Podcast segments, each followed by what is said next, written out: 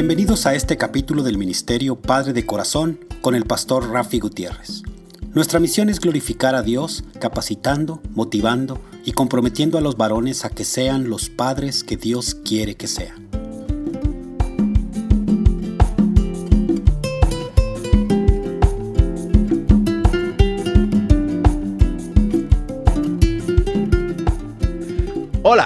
Reciban un caluroso y fuerte abrazo de mi parte, el pastor Rafi Gutiérrez y del Ministerio Padre de Corazón, Ministerio Hispano de Abiding Fathers, con base en Dallas, Texas. Continuamos con la serie Amor de Padre basada en Primera de Corintios capítulo 13, versículos del 4 al 7. Y les recuerdo que pueden comunicarse conmigo enviándome un mensaje de voz o de texto al número de teléfono 214-533-7899. Repito, 214-533-7899. O me pueden enviar un correo electrónico a rafi arroba padre de Repito, rafi arroba padre de Rafi con Y. Y también nos pueden visitar en nuestra página web www.padredecorazon.org. El amor todo lo sufre, todo lo cree, todo lo espera, todo lo soporta. Estoy citando de Primera de Corintios capítulo 13, versículo 7 de la versión Reina Valera del 60. Cuatro palabras que comienzan con todo. Durante estas reflexiones hemos hecho referencia a algunas palabras en su idioma original griego para que nos ayude a entender mejor el significado o el mensaje que Pablo tenía para la iglesia de Corinto. Al buscar extensivamente la definición en griego de la palabra todo, encontré que significa todo, todo. Me dice que el amor de Dios en nosotros va por encima de lo que la sociedad nos quiere imponer o enseñar. Se sobrepone a las dificultades y adversidades que podamos tener y en estos tiempos hemos tenido mucho. Tiene más significado que nuestros logros individuales. Es el amor de Dios que supera todo y te da la fuerza para continuar adelante con el llamado de Él para tu vida, especialmente como padre. No es amor como tema, tema para llenar páginas de un libro, sino para ponerlo en práctica y para llegar a ser el padre que Dios quiere que seas. Observamos que la primera característica de esta relación está relacionada con la última. Todo lo sufre y todo lo soporta. La nueva traducción viviente lo interpreta de esta manera. El amor nunca se da por vencido, se mantiene firme en toda circunstancia. No importa las circunstancias, el amor no tira la toalla y se mantiene en pie de batalla siempre. El amor tiene aguante, tiene el empuje. El amor de Dios no puede ser derrotado. Por el contrario, el amor de Dios vence. Y tú, que tienes el amor de Dios, también vences, no importa la dificultad. Winston Churchill considerado como uno de los grandes líderes de tiempo de guerra y que fue el primer ministro del Reino Unido en dos periodos, en el 1940 al 45 y del 51 al 55, dijo lo siguiente durante un discurso el día 29 de octubre de 1941 en la escuela que fue su alma mater. Y cito, nunca te des por vencido. Nunca te des por vencido. Nunca, nunca, nunca, nunca.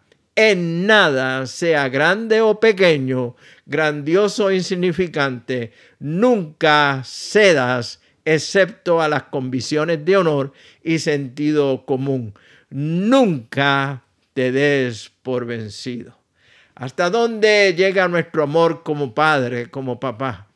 ¿Hasta dónde nos mueve? ¿Cuál es la amenaza que nos frena para obrar por amor hacia nuestros hijos?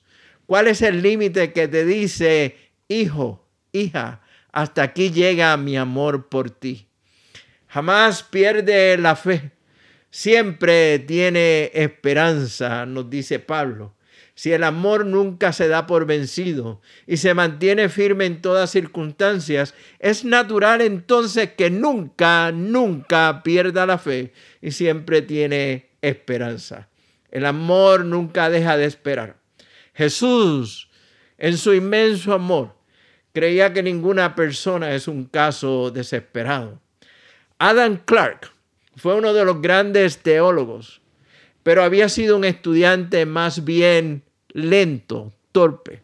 Un día llegó un visitante distinguido a su escuela y el profesor le señaló y dijo, ese es el chico más tonto de la escuela.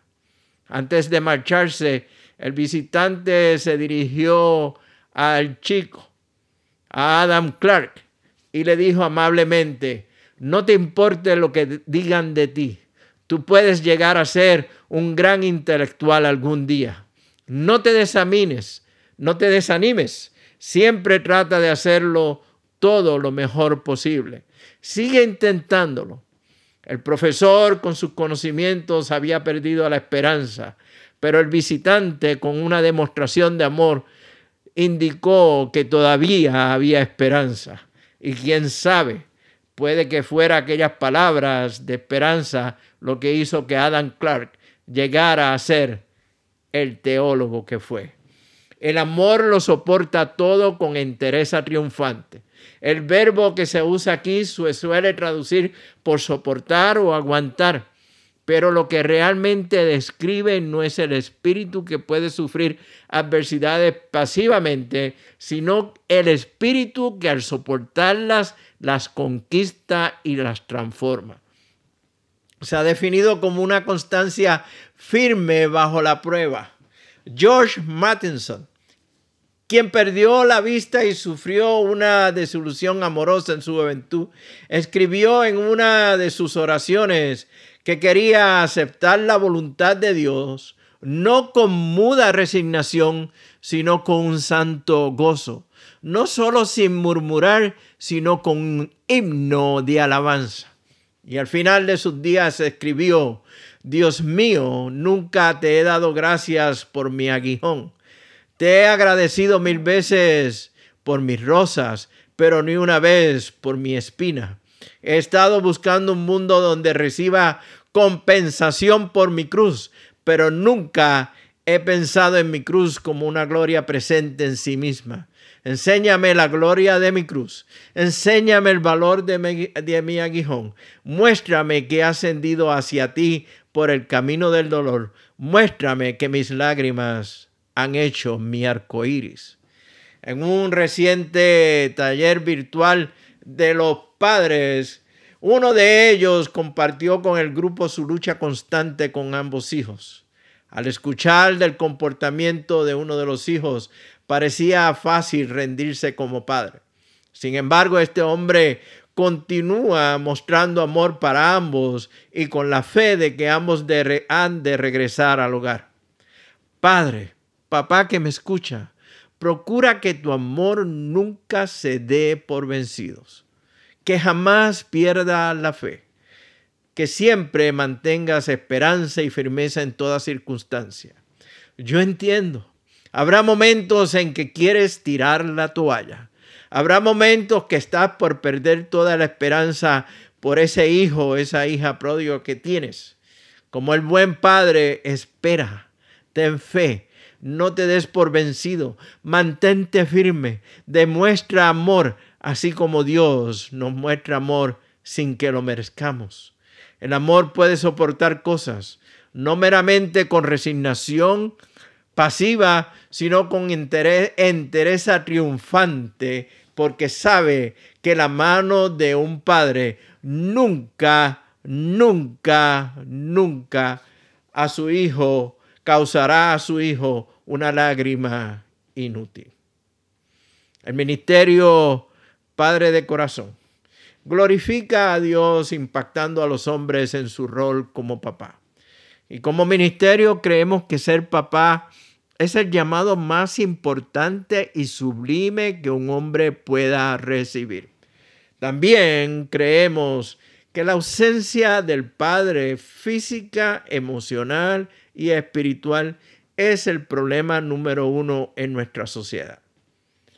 Para más información del Ministerio Padre de Corazón y cómo podemos colaborar con tu iglesia o grupos de iglesia y cómo podemos inclusive colaborar y llevar nuestras enseñanzas y talleres en forma virtual como lo hemos estado haciendo con otras iglesias, me puedes enviar un mensaje de texto o un mensaje de voz a mi número de teléfono 214-533-7899. Repito, 214-533-7899. También me puedes enviar un correo electrónico a rafi arroba padredecorazón.org. Repito, rafi arroba padredecorazón.org. Rafi con Y.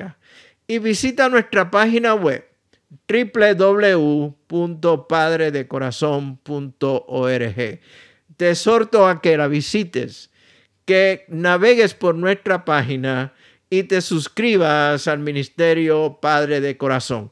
Es completamente gratis. Te repito la dirección de la página web www.padredecorazon.org.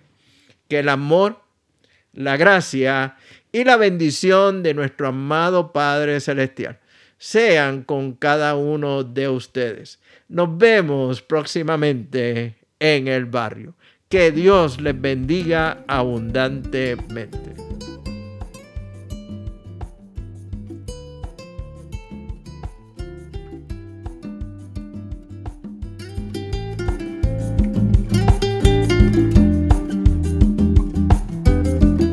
Les agradecemos que nos hayan acompañado durante este capítulo del Ministerio Padre de Corazón.